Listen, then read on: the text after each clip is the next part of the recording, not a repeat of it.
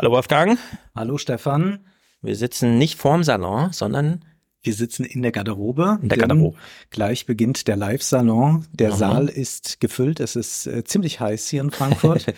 Aber wir haben uns gedacht, wir äh, konzentrieren uns auf amüsante Themen, oder? Ich glaube schon. Sie sind so ein bisschen politisch aufgeladen. Ja. Meine.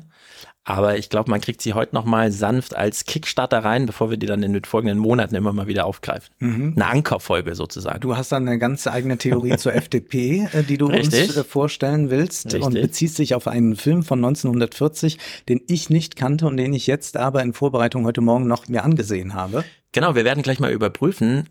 Gaslight heißt der Film.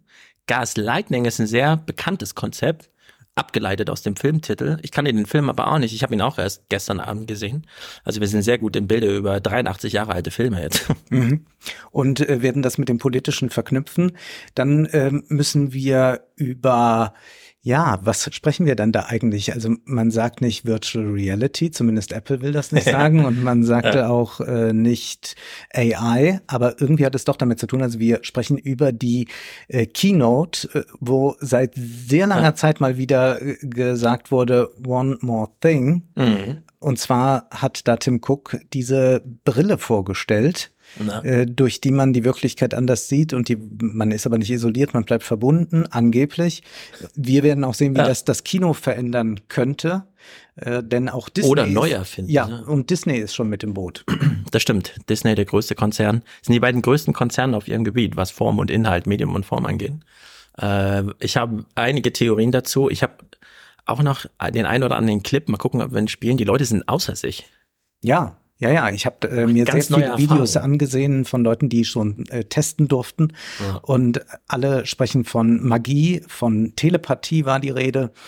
Wir werden uns dem mal nähern, ohne so eine Brille gleich aufzusetzen. Ja. Und dann äh, schauen wir mal, wohin es uns treibt. Äh, vielleicht auch äh, bei all dem Fortschritt äh, wieder zurück in die Reaktion, äh, denn du willst dich äh, mit einem Trend beschäftigen, den es schon länger gibt, der aber immer stärker wird, meines Erachtens. Also ich habe da zum ersten Mal vor drei, vier Jahren von gehört und inzwischen ist das aber ein Hashtag, der äh, tagtäglich bespielt mhm. wird, also mit Millionen ähm, Videos und Beiträgen versehen ist, nämlich Threadwife. Ja, genau. Threadwife ist ein bisschen komisch, dass das so heißt, weil es geht ja nicht nur um die Wife, also um die Frau, aber das Frauenbild steht ja eh zur Diskussion. Also hängt man es auch begrifflich an der Thread-Wife auf.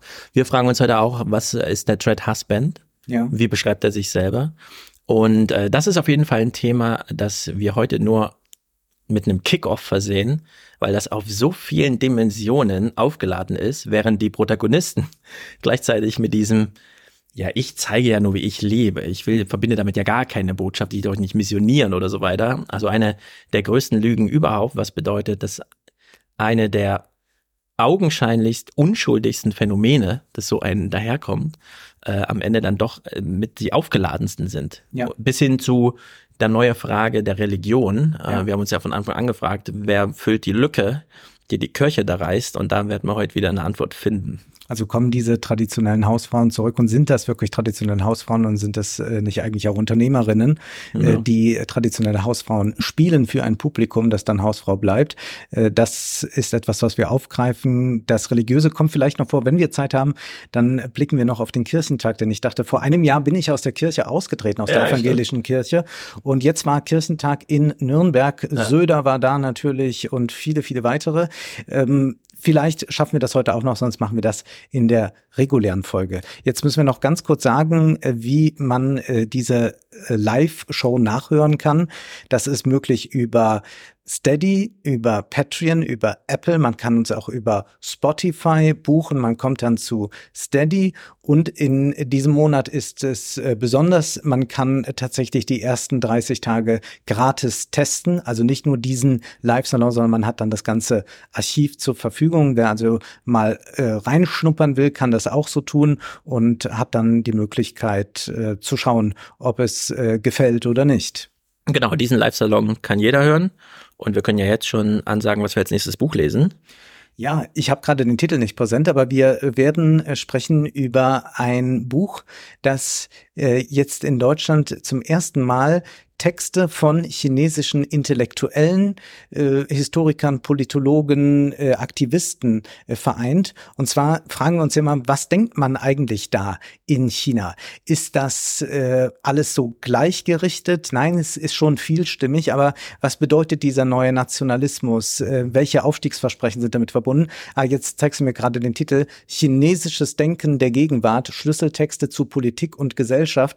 Ein dicker Band und wir werden uns damit aus auseinandersetzen, um mal zu wissen, was wirklich in China gedacht wird. Denn wir haben wahnsinnig viel darüber geredet, was wir über China denken oder andere Autoren wie Kai Strittmatter, Matateo Sommer und was weiß ich über China gesagt haben. Aber jetzt äh, lassen wir diese Leute mal selbst äh, zu Wort kommen, denn da sind Politikberater drunter, da sind Leute, die direkten Kontakt zu Xi haben oder die von Xi äh, äh, rezipiert werden. Und da ist es wirklich sehr gut, dass im CA Beck Verlag jetzt einmal gezeigt wird, was wird da gedacht. Genau. Wir kommentieren ja gerne Sach Sachbücher. In dem Fall haben wir ein kommentierendes Sachbuch, denn mhm. es ist übersetzt unkommentiert von einem deutschsprachigen, nehme ich mal an, Daniel Lese und Xi Ming, einem mhm. chinesischen Muttersprachler oder Muttersprachlerin. Selbst das, wir sind so fern sprachlich, wir wissen nicht mal, ob das Mann oder Frau ist oder divers. Also in der Hinsicht, das wird äh, wahnsinnig interessant. Und damit würde ich sagen, gehen wir mal raus zu den Leuten. Der Salon ist ja schon, also der, der Salon jetzt ist ja auch schon veröffentlicht davor. Also wir haben über äh, Dirk Oschmann gesprochen, über den Osten mhm. und äh, wie der Westen den Osten erfunden hat. Äh, wer also jetzt äh, das Probeabo macht, kann das natürlich dann auch alles hören. Und ich würde sagen, es ist kurz vor acht. Wir stehen auf und gehen jetzt raus in die Menge. So machen wir's. Bis später.